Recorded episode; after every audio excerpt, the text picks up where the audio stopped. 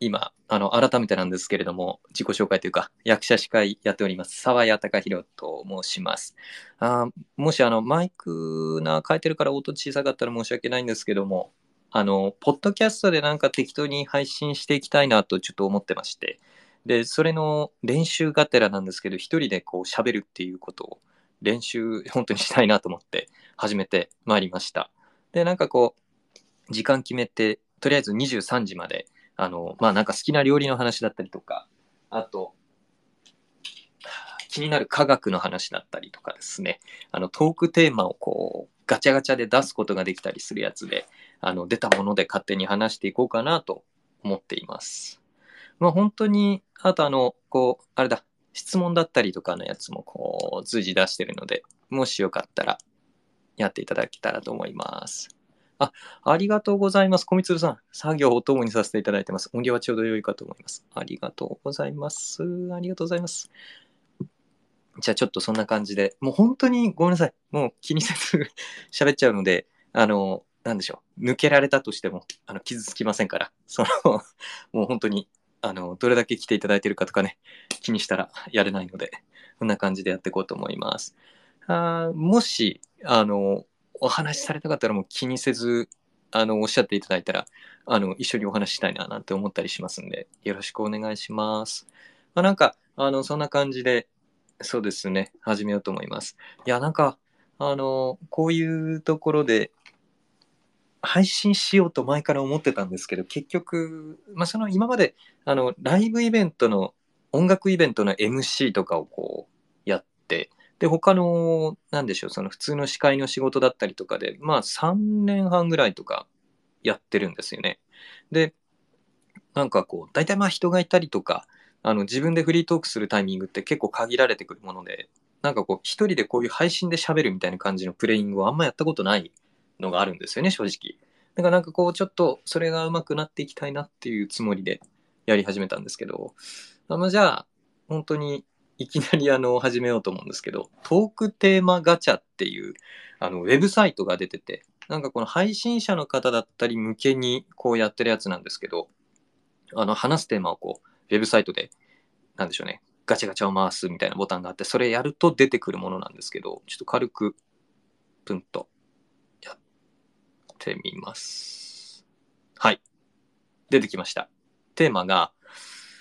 ある日目覚めたら千年が経っていました。周りはどうなってる？千年。千年。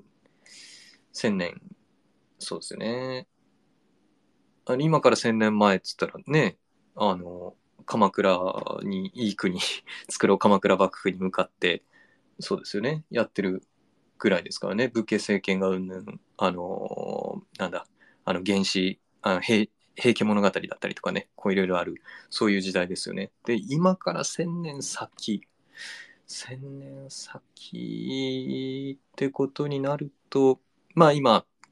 あの、電気自動車だったりとか、もうこれからね、向こう50年ぐらいでむちゃくちゃ進めて、ほとんどがなんか電気になっちゃう話じゃないですか。でなんかあの、あの SF のある漫画作品でなんですけど、まあ、ちょっと話飛ぶかもしれないですけど、あの、なんか、もうその世界、近未来もう100年、200年ぐらい先の話だったはずなんですけど、こう、そこの世界では、あの、車が全部大体その、なんだ、電気自動車というか、もうその世界の元素を使ったなんか魔法で飛ぶみたいな車みたいなやつだかな、確か。で、あの、ガソリン車なんて言ったらもうむちゃくちゃ古いみたいな。逆にガソリン売ってない。ガソリン危険物だからそんなんで乗ってた時代がおかしいよね、みたいな。そんな感じの設定で、あの、ガソリンが旧世代の異物みたいな感じに、ガソリン車が旧世代の異物みたいになってる世界があって、なんか、まあ今後50年、100年すりゃ、そういう世界に、まあ、まずなってんだろうなと。で、まあ、言わずもがなですけど、その、人間の歴史って戦争でやっぱり進化していったってことじゃないですか。戦争でこう、より強くなって相手を出し抜くためだったりとか、効率的に食料を届けるとか、効率的にその平坦を整えるってために、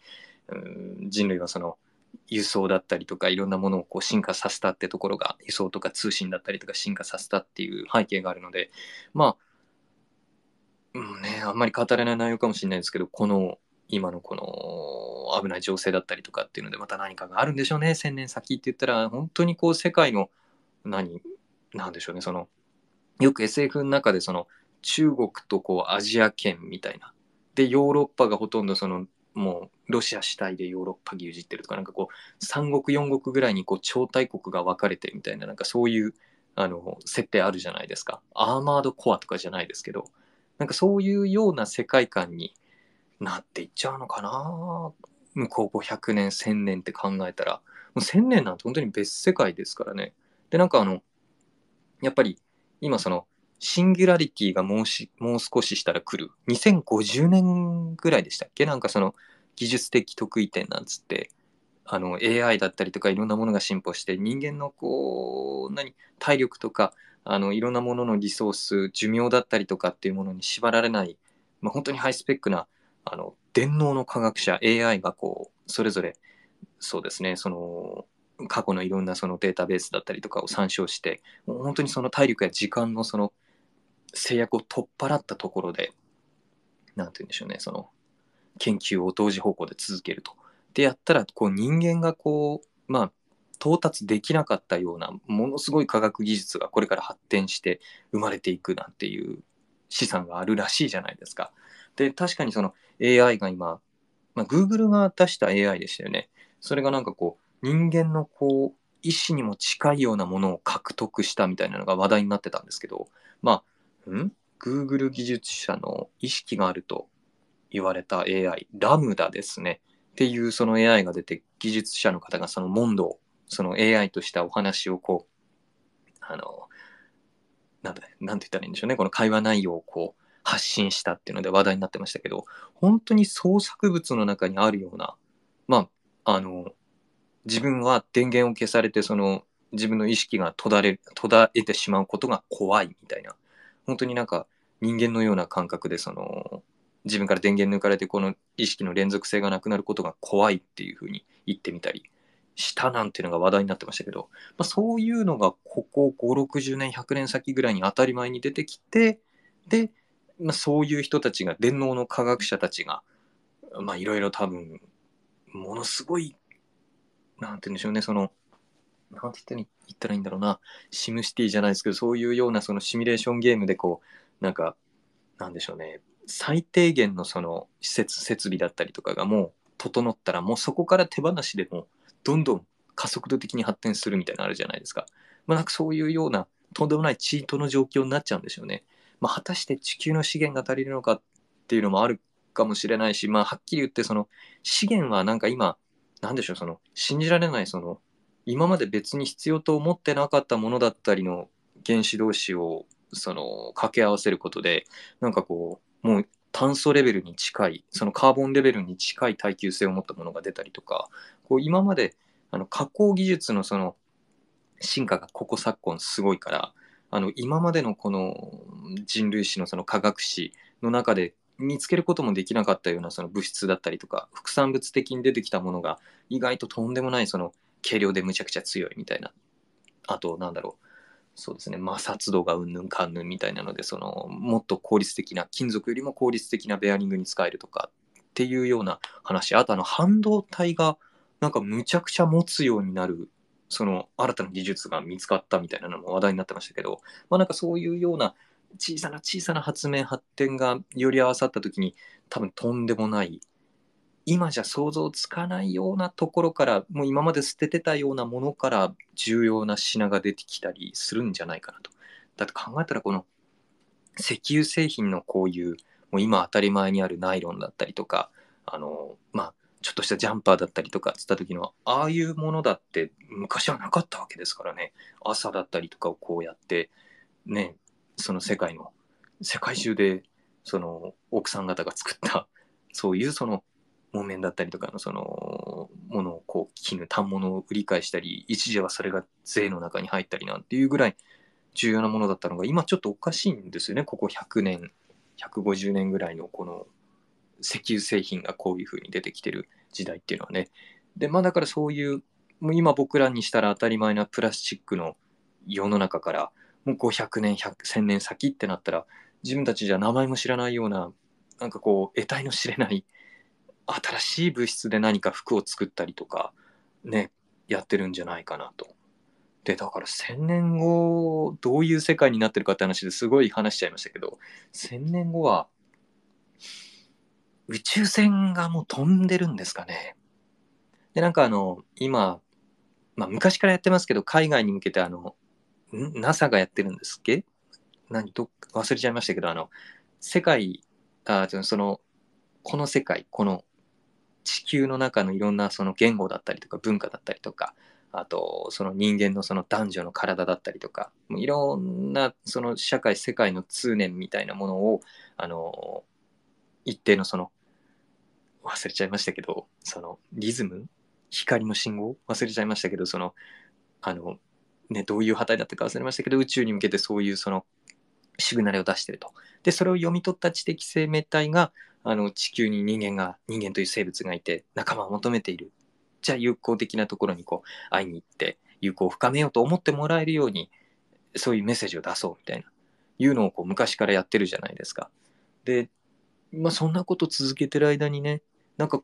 あの外宇宙からその同じ恒星系じゃなくて外宇宙からたまたまその隕石が降ってきて地球に激突する寸前だったしたんでしたっけね？なんかそういう話も2018年にあったらしくてまあ、なんかそれぐらい外宇宙からその来る可能性だってあるわけでね漂流した何らかの存在とかね。何か、まあ、狙ってくるものだったりとかもあるかもしれない。でそういうふうにこう地球に来た人たちとそういうメッセージがきっかけでもしかしたらつながったりとかするっていうのが今後100年200年後とかにもしかしたらあるのかもしれないんですよね。だって正直1000年前なんてまあ日本も交易していろんなその中国だったりとかいろんなものから話は来てやってましたけど何でしょうリアルにリアルにその一般の人間がそうですねアフリカの大陸にいる人間のことを思い描けたかヨーロッパにいる人間を思い描けたかっつったら全くそうじゃないと思うので何て言うんでしょう今人間が宇宙人のことを考えてもわからないけれども1000年後にはそれがスタンダードで当たり前になってていろんな惑星系のその宇宙人とかがいて当たり前みたいなそれこそ1000年後にあの1000年前だったら僕らそのいろんな例えばじゃあアフリカでこんな踊りが流行ってるとかあのヨーロッパでこんなあのロックが流行ってるよとかっていうのも知る由もないじゃないですか。でももしかしたら1000年後もしかしたらそのねどっかのその宇宙でやってるポップスがとかねどっかの宇宙のまあ何か文化がみたいなことをもう青函通信みたいなものでリアルタイムでねあのスペース YouTube みたいな感じの なんか宇宙カラオケ大会みたいな感じのすごいチャチな感じになっちゃいますけどそういうまああの宇宙全体でみんなで何かあの楽しむとかいうことがもしかしたら起こってたらいいなって思います。まあでもなんかそのそういう地球ってこういう星だよこういう資源があるよ仲良くしようねっていうそういうことをやりすぎるとあの何て言うんでしょうね。そういうことをやりすぎるとあの南米の地域でその昔、まあ、ポルトガルが攻めてきたっていう時にそのスペインポルトガルが攻めてきたっていう時にその何でしょうもともともともとその何て言うんでしょうそのその時代あれ15世紀16世紀でしたっけ？で、なんかそういうその頃合いに、もうご存知かもしれないですけど、南米のその神話の中では、あの、白い肌をしたあの神様が、あの、大きな富を持って現れて、自分たちのその、そうですね、その国を豊かにしてくれるみたいな神話が昔からあって、で、そういうその背景があったから、そのスペイン、ポルトガルが来たっていう時に、あ、神様だまさか敵とはまず神様だと思って歓待してしまって、あの、いいようにされてしまったっていう歴史があると。で、だからなんかその地球の中のその文化だったり人間ってこういう問題をっていうそういう情報をその宇宙に向けて発信するってことをずっと続けてると、あの、あ、攻めやすいあの人類がいるやんと。そのもし本当に宇宙人がいるとしたらですよ。その攻めやすい人類がいるやんってなって、もうその南米を攻めてきたね、スペイン、ポルトガルみたいな感じで、こうぐいと蹂躙されてしまうんじゃないかみたいな感じの、そういうその外、その宇宙に向けてのメッセージを出すことに異を唱えてる方々もいるらしいですよね。本当にいるとしたら、ね、その外から地球にまでなかなか観測できない日本からあ地球から見て観測できないそのあの周りの外からこっちに来れるような技術を持ったねその文明を持ったもう一つの人類がっつったらうんどうなんでしょうね一定以上の技術力を持つとその人間性というかそのなんか社会がもっと成熟してそういうその野蛮なあの地球人を蹂躙してやろうみたいな考えはなくなるんじゃないかみたいななんかそういう話はあるみたいですけど果たしてどうなんでしょうねその資源だったりとかをこう取るっていうためにもしかしたらそういうふうにこう来た人たちにこき使われちゃうかもしれませんよね。あの未来の1000年後に向けてのところの今会話ですけど、あ、ありがとうございます。来ていただいて、ありがとうございます。ありがとうございます。では、あの、まあ、勝手にまたその1000年後どうなってるかっていう、あの、地球は1000年後、目を覚ましたら1000年後どういうふうになってるかっていう話を今しているところです。あ、小光さん、ありがとうございます。1000年だと人類という種の生存自体が危ういかなと私は思います。いや、それ確かに G の天下になっていたりして、すごくありそうですよね、それって。確かにそうですよね。1000年後、まああの、地球人類が、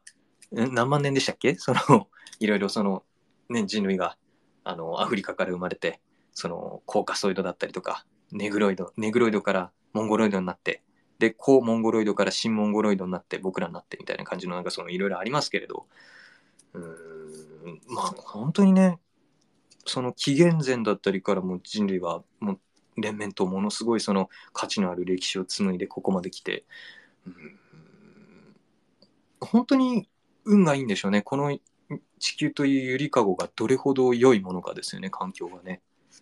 1000年後、まあ正直今食糧難になってってるじゃないですか。で、うん、昆虫食だったりとか、あとその代替肉、代替肉とか、なんかいろんなものでその、タンパク質を作って、その代わりにみたいなものをこういろいろやってるっていうのは進んでますけど、なんかね、オカルトみたいな話になっちゃいますけど、その、それこそ、なんて言うんでしょう、その人口抑制じゃないけど、なんかよくそういう話あるじゃないですか。まあ、結構これは本当なんじゃないかなってちょ正直思いますよね。だってあの昔から大昔からそうですよね。人間っていうのはその村を作って国を作ってっていうそのその大元がやっぱり一部の権力者の人たちがねいいように暮らすためにあの定住して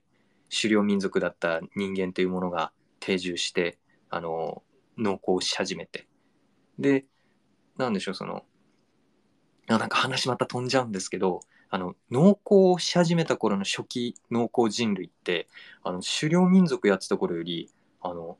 身長が下がってるんですって低くなっちゃってるんですって。で骨の骨密度だったりとかももうぐんと悪くなってるんですって。であの中期にかけてあのちょっとずつ盛り返していったみたいな。あの、まあ、よくそのなんていうんでしょう僕本当バカですから。あの何も知らないでちょっと聞きかじったことで喋ってますからバカだなぐらいに思って聞いてもらいたいんですけど、まあ、なんかその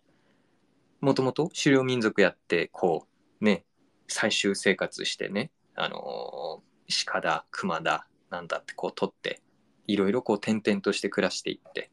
で、まあ、あの、例えばその狩りの状態がうまくいかなかったりとか、まあ、いろんな病気にかかっちゃったりだったりとかっていうので、まあ、死んだら死んだっていう、まあ、どうなんだろうな、まあ、ある意味非効率な生活だったわけじゃないですか。まあ、いや、ある意味で効率的ではあるんですけど、で、まあ、それが、その定住してであのまあ言っちゃえばそこでその地域の中であの権力を持ったその人間最初のなんかなんでしょうねそのその頃の時代を見てみたいですよね。どうやってその権力者最初の権力者が生まれていったんだろうってやっぱりその力持ちだったんですかね。なんかうまいテレンテクダがうまいやつだったんですかね。いろんな人をこき使ってまああの農耕民族になっていったわけじゃないですか。で農耕民族になって最初はその土に栄養がその連作していくとなくなっちゃってそのあの飢餓に陥ったりとかあの土が飢餓状態に陥るとかっていう知識もないもんだからいろんな失敗をして最初の間はもう大して食えないっていう状態が続いたらしいんですよね。で、まあ、どんどんどんどんそのノウハウが溜まっていって成功していってっていうので所有するっていう概念が生まれたっていう話でそのあれじゃないですかその農作物それが一定の価値を生むようになって米が日本ではねあの貨幣同等になったりとかいろんなものがこう出てきましたけどそうやってやってそのノウハウでその一定化したそのなんて言うんでしょうね。あの労働時間だったりとかっていうのでどんどんどんどん効率化していった結果にそのまあ他のことに余暇時間を持っていけるようになったと。常時そのね鹿だなんだ追ってっつってこうははははやってなくてよくなったっていうのがあってそのいろんな文化だったりとかあの言語だったりとかあとその所有の概念がより一層生まれたからその商売をするために数字の概念だったりとかいろんなものがその発展していったっていうそういうような背景があり今何の話をしてたんだっけね？その そういう感じで人類は進んでいったと。でまあ本当に運よくそうですよね氷河期だったりとかも超えてまあそれ超えてんだからすごいよな。で今になって1000年後ね今から1000年後人類は生きてるのか。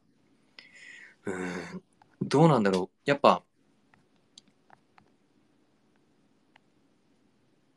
あいいこと言ってくれた。あの小つさんそのごめんなさい。あの僕本当に好きなこと好きに喋ってるだけなんで本当ごめんなさいね。まとまりなくて。なんかしながらもし聞きたかったら聞いていただければって感じです。あなたのお時間拝借します。あの、今までの人類史の長い長い単位の時間に比べて、ここ数百年は異常にあらゆることのスピードが速すぎますからね、あの、小光さん、今見ていただいている方からのコメントだったんですけど、本当そうですね。あ、皆さん、あの、もしよかったらコメントを入れていただけたらなと思います。えー、いや、本当になんかあの、ん？マウスイヤー？ラットイヤーなんて言いますよね。その IT の技術の進歩のことを、そのネズミの一生のようにこう速いみたいな言いますけど、本当にそうですよね。何でもかんでもここ、まあまあ、よくよく考えたらね、そのさっき言ったその農耕民族になってどうこうとかっていうのをもうずっと何千年と続けて、やっと鉄だ、青銅器がうんぬんとかね、あのそういうのが出てきて、やっと殺し合いができるようになって戦争やって、で、戦争やったから守る技術とか、いろんなあの道を敷いて平坦するためのその技術を学んだり、発明したり、で、遠くにいる人たちにそのいろんな戦況を伝えなきゃいけないからのろしを使ったり旗使ったりあのね飛脚みたいな感じでこう伝令役を走り回されたりとかいうのでその情報伝達の技術がやっぱり戦争によって急を要してねやっていったっていうので適正適正なってのはおかしいけどこう負荷がかかることによって人類全体のその、まあ、人類のさまざまある文化圏それぞれがその進化していったみたいなところがあってだからその農耕民族やって何してっていうその最初の地味なレベル上げを続けてたんでしょうねあの頃は。で今なんかもうもうもうスキルがとんでもないですよね。頂上状態というかもうなんかもうもうスキル振りまくって最強のジョブにみんななってってますよねいろんな文化圏がね。まあ200年300年前とかあの江戸時代の人間も思ってたんでしょうけどねあの水道があってあもうここ以上の発展ってなんだ？想像つかねえやと思ってたとは思いますよね。それ言ったらローマだってそうですよね。あの時代にね、水道が通ってね、あの、お風呂あんなに入ってね、あの、いろんなその文化芸術があってね、哲学があってね、これ以上の発展なんてあるかって言ってたら、ね、こんなスマートフォンでいろんな人とお話できたりとかっていう、まあまあまあまあ、あの、そんな、そんな長い歴史があって、確かにそうですよ。今までのその、ゆったりとしたもんだったのが、もうなんかいろんな勢力文化圏が戦い合って世界大戦までやってっていうそのとんでもない世界が体験したことのないストレスをいろんな文化圏人類が共有したことによってやっぱりもうなんでしょうね孤独じゃないけどこうものすごいダメージを受けて文あの研究していった結果もう本当に玉のような真珠のような技術が生まれたんですよね。でまあその結果だからさっきのそのもう技術得意点は2050年ちょっとぐらいからって言いますけどもなんかもう始まってますよね正直。ここ本当に数百年産業革命してあのねシュッポッポとあのあの石炭のあの蒸気機関だったりとかねいろいろ作ったりとかしてやってここに300年ここ数百年ぐらい本当にすごいですよね。でもここあと50年30年ぐらいのそのシンギュラリティの50年ぐらいに向けての向こう30年車が空飛んだりとかあと今ちょっと人類がまだ見つけてない化学物質同士の混合でなんか見たこともない繊維とかもっともっとこうなんでしょうね人類のその生活を良くするような今じゃ想像つかないような江戸時代の人たちが僕らのこと想像できないように信じられない進化がもしかしたら待ってるのかもしれないですね。なんかここ最近のその進化のスピードがすごすぎてなんかなんでしょうねその今コロナ禍だったりとかいろんなことで人生うまくいかないなって僕も本当に思ってるんですよね。でなんか嫌になるなって気持ちはあるんですけどこういうその世界の科学技術の進歩がその300年ぐらい前に生まれてたらそんなこと思わないと思うんですけどまあそんなことこの科学の情勢も知らね知れないだろうから思わないと思うんですけどもまあ今の時代だと長くあと10年でも20年でも30年でも長く生き生きていくともっと面白いもん見れるんじゃないかみたいな。なんかそういう気持ちになるわけですよね。だからなんかこうコロナ禍で辛かったなっていうのはあるんですけど、まあ、結構メンタル弱い方なんでうんみたいな気持ちもあったんですけどいやまだ科学の発展人類の進化もうちょっと生きてるだけでまたすごいもん見れるんじゃないかみたいなそういう気持ちもあって生きてたいなっていうのはありましたね。すごくちょっと変態チックなんですけど、まあ、なんかそうですね。そうそうその長い歴史の中でやっててここその数百年ぐらいがやばい異常だって。本当にそうだと思います。本当になんかなんだろう。まあ昔も流行りしたりそれこそ能楽とか猿楽みたいなことやってあんなのずっとやってたわけじゃないですか。まあ、いろんな文化がありますよね。その、すっごい変な話だけど、江戸時代、結構その武家の人だったりとかって、あの、筆と硯と、なんか携帯用のものをこう、あの、袖にこう、あの、入れてたみたいな。ああの、襟元に入れてたみたいな話で。で、なんか、下書き用の、その清書するものは家とかにあって、で、お出かけ先で、あ、この景色に対してこの句を読みたいって思った時に、あの、下書き用の半紙みたいのをいつも持ってて、で、それにさって書いて、あ、いいの出たぞ、家帰って考えよう、みたいなことをやってたメモ帳、ネタ帳みたいなのがあったみたいな話で、文化って素晴らしいですよね、本当ね。もうなんかその時代のツイッターの下書きみたいな気持ちなのかなって思います。なんかまあちょっと話は飛びましたけど、そうですね。まあ、なんかそんなことやってた時代から今のことなんて想像つかないからな。本当に面白いですよね。10年前10年前、あの、スマホが、まあ、iPhone とかもうちょっと前出てましたね。確かに2009年 ?8 年とか。で、2011年ぐらいか？10 ?2010 ぐらいから Windows 本みたいな、なんか、いい、いいだ。なんか忘れちゃいましたけど、あの、au とかからあの、なんか、出ましたよね？そういうスマートフォンのやつとか。なんかそれが出た時も本当に手元でこんなパソコン使えちゃうんだ、すごいみたいな。もう新鮮な驚きがあって。まあ今ね、こうやってもうものすごいインチのでかい、そして薄型で、その眼見なそのガラスを備えた iPhone があったりとかね。あ、今、13ミニ使ってます。すごい、なかなかいいです。いや、ちょっと待ってよ。話が飛びまくってるんですよ、本当に。なんか言いたい、この出てきそうなことが今出る前になんか余計なこと喋ってますね。数百年、本当に、そう、この、この話をしたかった。数百年、本当に異常なスピードで進んでる。なんかその、どんどんいろんなこと変わるじゃないですか。で、どんどんいろんなことが変わっていく中で、なんか、今、その、ちょ、ちょっと一瞬飲みます。ありがとうございます。あの、今なんかこう、そうだな、まあ、その、リスナーの方にいらっしゃったら恐縮なんですけど、その、5、60代、70代とか、まあ、50はないかな、6、70代以降の方に、その、なんでしょう、その、話してると、スマートフォンの文化がもう全く浸透してなかったり、まあ、個人差ありますよ。個人差あるんですけど、大体の方もスマートフォンなんて新しい常識だから、俺たち知らないよ、みたいなものってあるじゃないですか。もう非常にわかるんですけどね。だってここ10年ね、15年ぐらいで出てきた新常識でね、昔なんて携帯なくったって仕事できるよぐらいの話だったのに、それこそ、ね、あの、何でしたっけ、あの、あの、はぐれ刑事純情派でしたっけ？あそこら辺でね、誰だっけ？金小杉さん忘れちゃいました。あの俳優さんがね、昔のその携帯、携帯のその走りだった、その祖先だったあの、あれ、もうショルダーバッグみたいな感じにして肩にかけてこうガチャってこう呼気を取るみたいな。あんな感じのその携帯みたいなのがあった、ああいう時代だったら僕も馬鹿にしてたと思うんですよ。何それみたいな。移動、移動機。え、そんなん買ってどうすんみたいな。っていう時代から織田裕二さんが CM やったりとかするね移動とかのあの時代になってで今スマートフォンっていうもう勝手に10年15年子育てして定年あともうちょっとだとかいろいろ考えてたらすぐ駆け抜けちゃうような10年15年ぐらいの話でこんな新常識が出てきてでやれアップル ID のパスワード分かりますか？みたいな。いや、分かんねえよ。えー、なんで分かんないってどういう非常識だな？とか思われちゃうわけじゃないですか。で、携帯ショップとかに行って分かんねえんだっつったら、ね、バカにされちゃうっていう。でなんか、その人たちの目線に立ってみると非常に理不尽なんですよね。ここ10年、15年でできた新常識でこんなに、えー、スマホ分かんないの？って言われちゃうの。で、なんか僕らの時代、僕らの例えば2、30代、40代とかが、僕らのって大きなくくりになっちゃいましたけど、それぐらいの年代の人間が、じゃあ果たして60、70、本当にその高齢者、後期高齢者とかに差し掛かった時何がそう言われちゃうんだろう。えー、お、おっちゃん、おじさん、おじいちゃんそんな、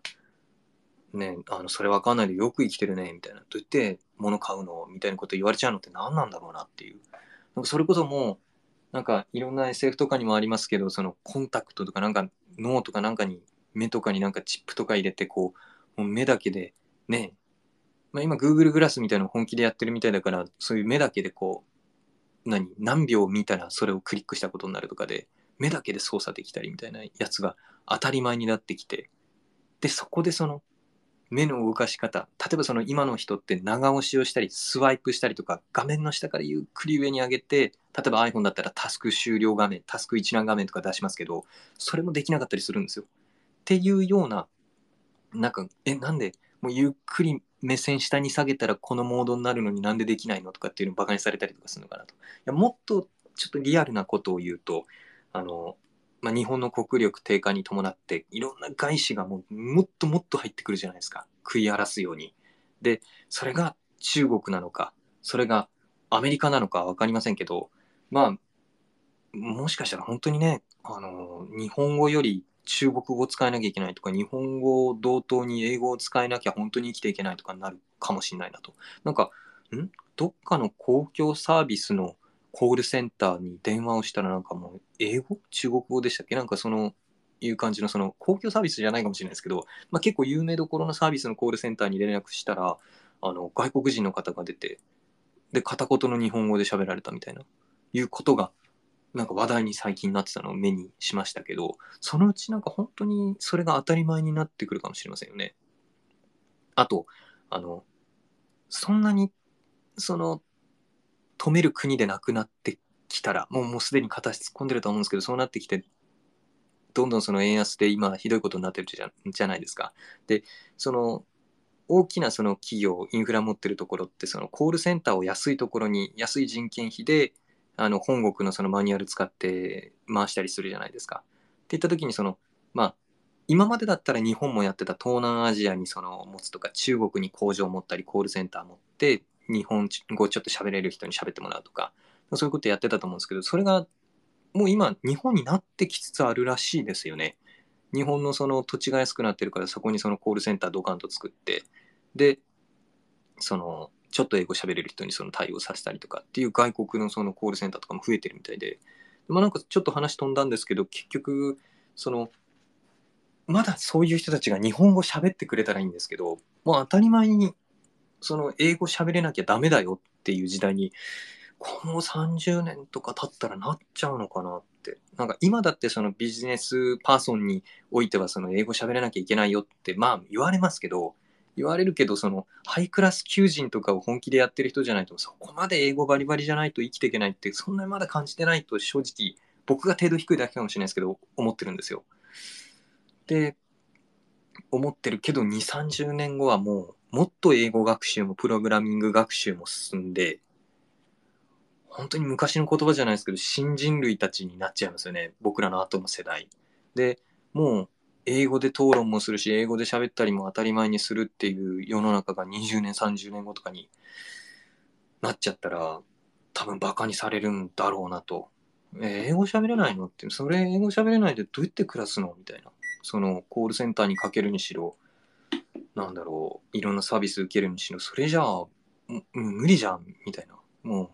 う、ね、今の老人に対してスマホ使えない、もう無理だ、こんなのっつって捨てる捨てるぞなんつってる人たちに対して僕ら思うじゃないですか。スマートフォン使えないんだったら公共サービスとかあのいろんな普通にねどこそこで予約を取ってあの旅行に行くとかもう航空券買うとか何でもスマホやんって。これできないんだったらどうやって生きていくの？っていうことに、まあ、まずリアルなところ英語か中国語かなんかがなっちゃうのかしらねっていう恐怖はあります。だからこう未来をこう見たいっていうのもありますけど正直ねその正直怖いですよね今後ね。あのなんでしょうその何が怖いって年金制度だったりとかもねもう今年金をちゃんと払ってる社会保険とかもねちゃんと払ってるのはやっぱりあれですよね。その自分がもしちょっと体を痛めてしまった時だったりとかの障害者保険だったりとかとして考えて入れてる入れてるというかもうその入ってる厚生年金その会社に入ってたら払わなきゃいけないからその自分を納得させるためのあれになってますけど、あの自分が本当にもう動けなくなっちゃった時とかのためって思って払ってますけど本当に絶望的ですよね。1000年先の未来、1000年後の未来、どういう世界になってるって話をしてたんですけど、これからのこう情勢について不安に思うこととか、楽しみに思うこととか、なんか好きなことを語っちゃいました。1000年後どうなってる ?1000 年後ね、本当ね、1000年後は本当に、すっごい突飛なことを言うと、その宇宙人が来ても大変なことになってるか、もしかしたら手塚治虫宇宙編、あの、火の鳥宇宙編みたいなもすごい世界になってるかもしれないなみたいな気持ちはあります。あとあの、何でしたっけ、あの、名前忘れちゃいました。あの、有名なハリウッド映画であの、人間はいつもその自分の家にいて、で、その日頃外での労働に関しては、あの、ロボットが自分のアバターをかぶってこうやってるみたいな。忘れちゃったな忘れちゃった。すごい有名な映画ですけど、そういう世界観描かれたりとかしてましたけど、まあ、これからさらにね、あの高温化、あの温暖化がむちゃくちゃ進んで、えでも温暖化が進んでっつってかあの炭素出さないようにっつってあのアメリカ先進国がその発展途上国インドだったりとかにか対してその何炭素制限みたいなの出していじめてるっていうふうに言うじゃないですか発展途上国を。お前ら先にゴール切ったからいいけど、その周回遅れで回ってる人たちに対してなんでその炭素制限でいじめるんだみたいな話が出てたりしますけど、まあ、って言いつつ、でも今、あれですよね、その、寒冷期に入ってるみたいな話ありましたよね、確か。だからこう、なんでしょう。どっちが本当なのかっていうね、話ではありますよね。まあでも本当にここ最近の、その、異常気象だったりとか森林火災だったりとかっていうのであとそのそこにはかけてのあのインドだったりとかでのその人口増とかいろんなもんで結局どうなるんでしょうね。やっぱりそのそうそうこの話をしたかった。千年後っつった時にそのまあ権力ある人だったりとかが村を作り国を作りね。でその長になるっつって長になったはいいけれどもそのいろんな内乱だったりもあるから自分たちのその権力の正当性をこう誇示するために自分はその神様の血を持ってるとかあのもう神様の一族だ。例えばロシアのね皇帝だったりとかじゃないですけどあの、まあ、僕たちもそうかもしれませんけどそういうようなその正当性をこう自分たちの血脈に付加してだからお前らは税を納めろと。で僕らは軍を自分たちは軍を使ってお前らを守るしっていうようなことをやって王政をずっとやってたっていうので何て言うんでしょうね。結局はだから権力者がね楽に暮らすためにね、あの百姓を作って、まあ難しいよね。そのただの話で野に放たれて生きることができないもんだからやっぱり社会性のにあの集団社会性の動物が人人間っていうその動物だからまあ社会作んなきゃ生きていけないから仕方ないもんだとは思うんですけど、まあ、結局そうやってやってるその弱い集団から、まあ、言い方悪いけど搾取してまあでもお前ら守ってやるからなっつうことで王様とその平民がいてみたいなことをずっと続けて今だってみんなその用意された平等みたいな顔してスマートフォン持ってねやろうと思えばどこまででもいける成長できるみたいな感じになってるけどなかなかねとんでもない格差社会ありますからね。最近では親ガチャなんつったりとかもしますけどやっぱりそのまあ親世代だったりとか本当にね僕の家が貧乏だったんで本当思うんですけどなんか実家があってなんかこう使ってた車が余ったからもう新しいのに変えるからその古い車やるよみたいな話を親が言ってたみたいな感じの周りの友達から聞いたりとかね。あと免許のお金を払ってもらったとかって聞いてるともうなんかね本当に僕はもう貧乏だったんでそういうなんか親からの家からのボーナスみたいなのを聞くとすごい羨ましかったですね。仕送りなんてしてもらったこと一回もないから本当に。まあまあそういう話は置いといてまあそのまあ富のある人たちがねその富のない人たちに対してそのそれを刺激するみたいなっていうことがずっと続いて今なんかこう表面上見えなくなってるだけで結局そうですよね本当ね。もうその政治家さんだったりとかね。本当あの議員報酬なんぼじゃやっていけないってとんでもないでかい金額のこと言ってたりとかね。いろいろやってますよね。暴れてますよね。でなんか人口抑制じゃないですけどそういうふうにそのまあそういう人たちの目線から見ると無意にそのまあ何食い口が増えてもその地球という一つのゆりかごの中のその限られた資源を使って飯食ってるのにそういう人たちのためにそのその食料を使ったりとかその食料を作るための大きな土地を使ったりっていうリソースを割くのがもったいないんじゃないかっていうのはその立場に立ったもうものすごいその神のような視点から見たら、ね、そういう地球を経営する立場というか運営する立場っていうふうに思うぐらいのもうでかい財閥みたいのがあればその目線で考えたら確かにそう思っちゃうのかもしれんなっていうのは背筋が凍る思いですけどちょっと共感したところはありますね。一つのそのシミュレーションゲームと思って考えたらね。まあねそういうようなことをやってってもしかしたらその1000年後とかにはもう限られた本当にエリートもエリートのお金のあるもうどっかのどこなんでしょうね。どこが残るんでしょう。今もうこの200年ぐらいっつうのはもう企業が台頭していって、企業が富をこう集めまくって、どっかの国とか王家以上にその企業が力を持つ世界になっちゃったじゃないですか。で、なんか、それこそそのアーマードコアとかじゃないですけどね、その SF の話とかでもう、何？あの、軍産企業体？何でしたっけ？あの、なんかそういうその、もうかなりの力、お金を持ったその企業が、あの今のね現実世界の GAFA じゃないですけどそういう企業が集まってもう一つのまとまりになったら間違えたらアメリカを凌駕するぐらいのその国力を持つというかあの資産を持つみたいなそういう話もあるじゃないですか。まあなんかもっとそういうあの傾向がこう顕著になっていくんじゃないかなってやっぱり思うんですよね。だからね200年先300年先の歴史の教科書にはもうなんかあのアメリカ中国日本云々じゃなくてなんかその何？企業の複合体が国家の手を持っていろんなインフラをやり始めたとかそういうのでなんか国の概念が変わってきた時代だみたいなのが24世紀5世紀とかにそういうのあったりすんのかなみたいな。もうなんかアメリカとかじゃなくてね。それこそ GAFA 国じゃないですけど GAFA っていう国じゃないけどね。なんかそういうような企業が牛耳って企業のその複合体が国の手になって従業員とかいろんなものの生活をこうまとめながらっていうような。トヨタのあの何でしたっけあのウーブンシティでしたっけあのなんか忘れちゃったあの静岡の静岡？愛知？忘れちゃいましたけどどっかの土地で富士山のこう麓かなんだかの土地でこういろんな研究開発しながらこう何最先端技術で街を作って何千人か住まわすみたいなやってますけどそれのでかい版のトヨタ国ができちゃうのかなみたいなね、いうようなことはちょっと妄想したりします。そんなことをやって、どうなんでしょうね、そのなんかね、昔ってそのキリスト教とか仏教とか、こういろんな宗教が人間のその行動の良し悪しとか、いろんな指標になってたじゃないですか。まあ、と言いつつ日本も無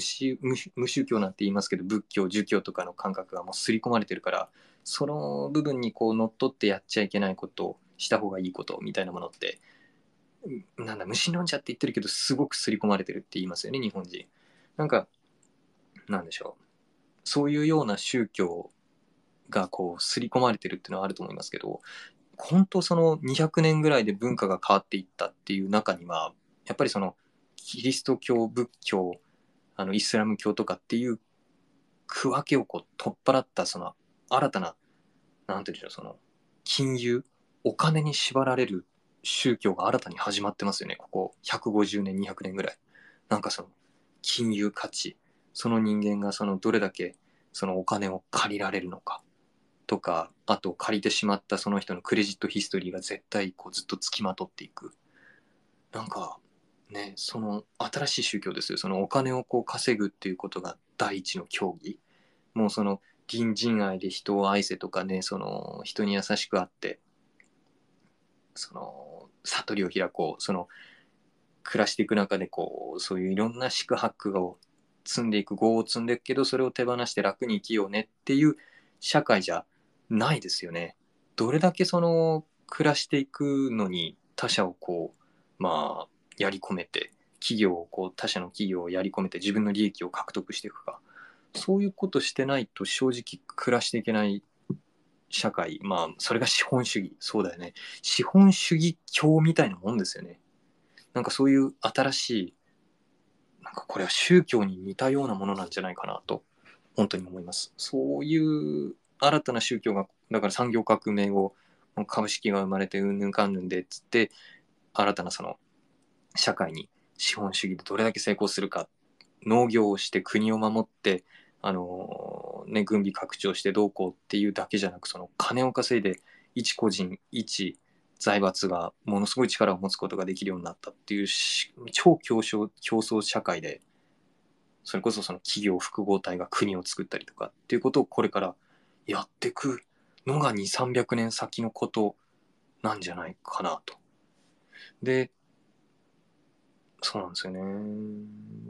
文化の新陳代謝は早いけどその大枠の今その進む方針って多分そんな感じで残酷に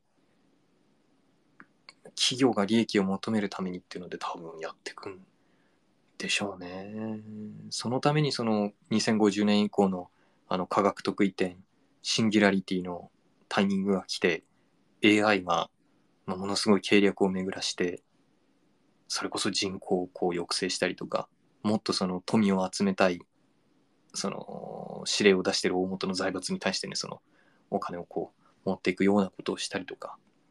まあいろいろやるんでしょうねとは思います。まあ、なんかちょっとその11時まで、23時までって言ってたところ5分オーバーしましたけども、まあなんか、小光さん、ありがとうございます。あ、ゆきちゃん来てくれてたのね。こうすごい自分の趣味全開の話にありがとうございます。いや本当にこういう話が好きすぎていつも暇があればなんかこういうこと考えてるんですよ。もしよかったら、まあなんか、ポッドキャストでもうちょっとちゃんと台本作って、もっと語りたいことをこうあの考えてで1本15分か20分ぐらいのなんかそういう好きなこと喋るあのあとたまにはなんかお下劣な話とかをねしたりするあのラジオ番組みたいなものを作って編集して昔 YouTube やってたんで編集は甘いので、まあ、そんな感じで作ったやつをポッドキャストとかで出そうかなと勝手に思ってましてで、その練習ってことでなんかこういう感じでスペース今後もやったりすると思うので、もしよかったら、あの、聞きに来てくださったり、作業でこう、ただフラッと聞いたりとか、あとツッコミ入れてくださったりとか、本当、小光さん助かりました。コメントくださって。こんな感じでやっていけたらなと思います。いや、今日はなんか緊張してちょっと、なんかたどたどしい喋りになりすぎちゃったんですけど、まあ、なんかこれからも頑張っていこうと思うんで、よろしくお願いします。じゃあ、そんなところで今日は解散します。ありがとうございました。失礼します。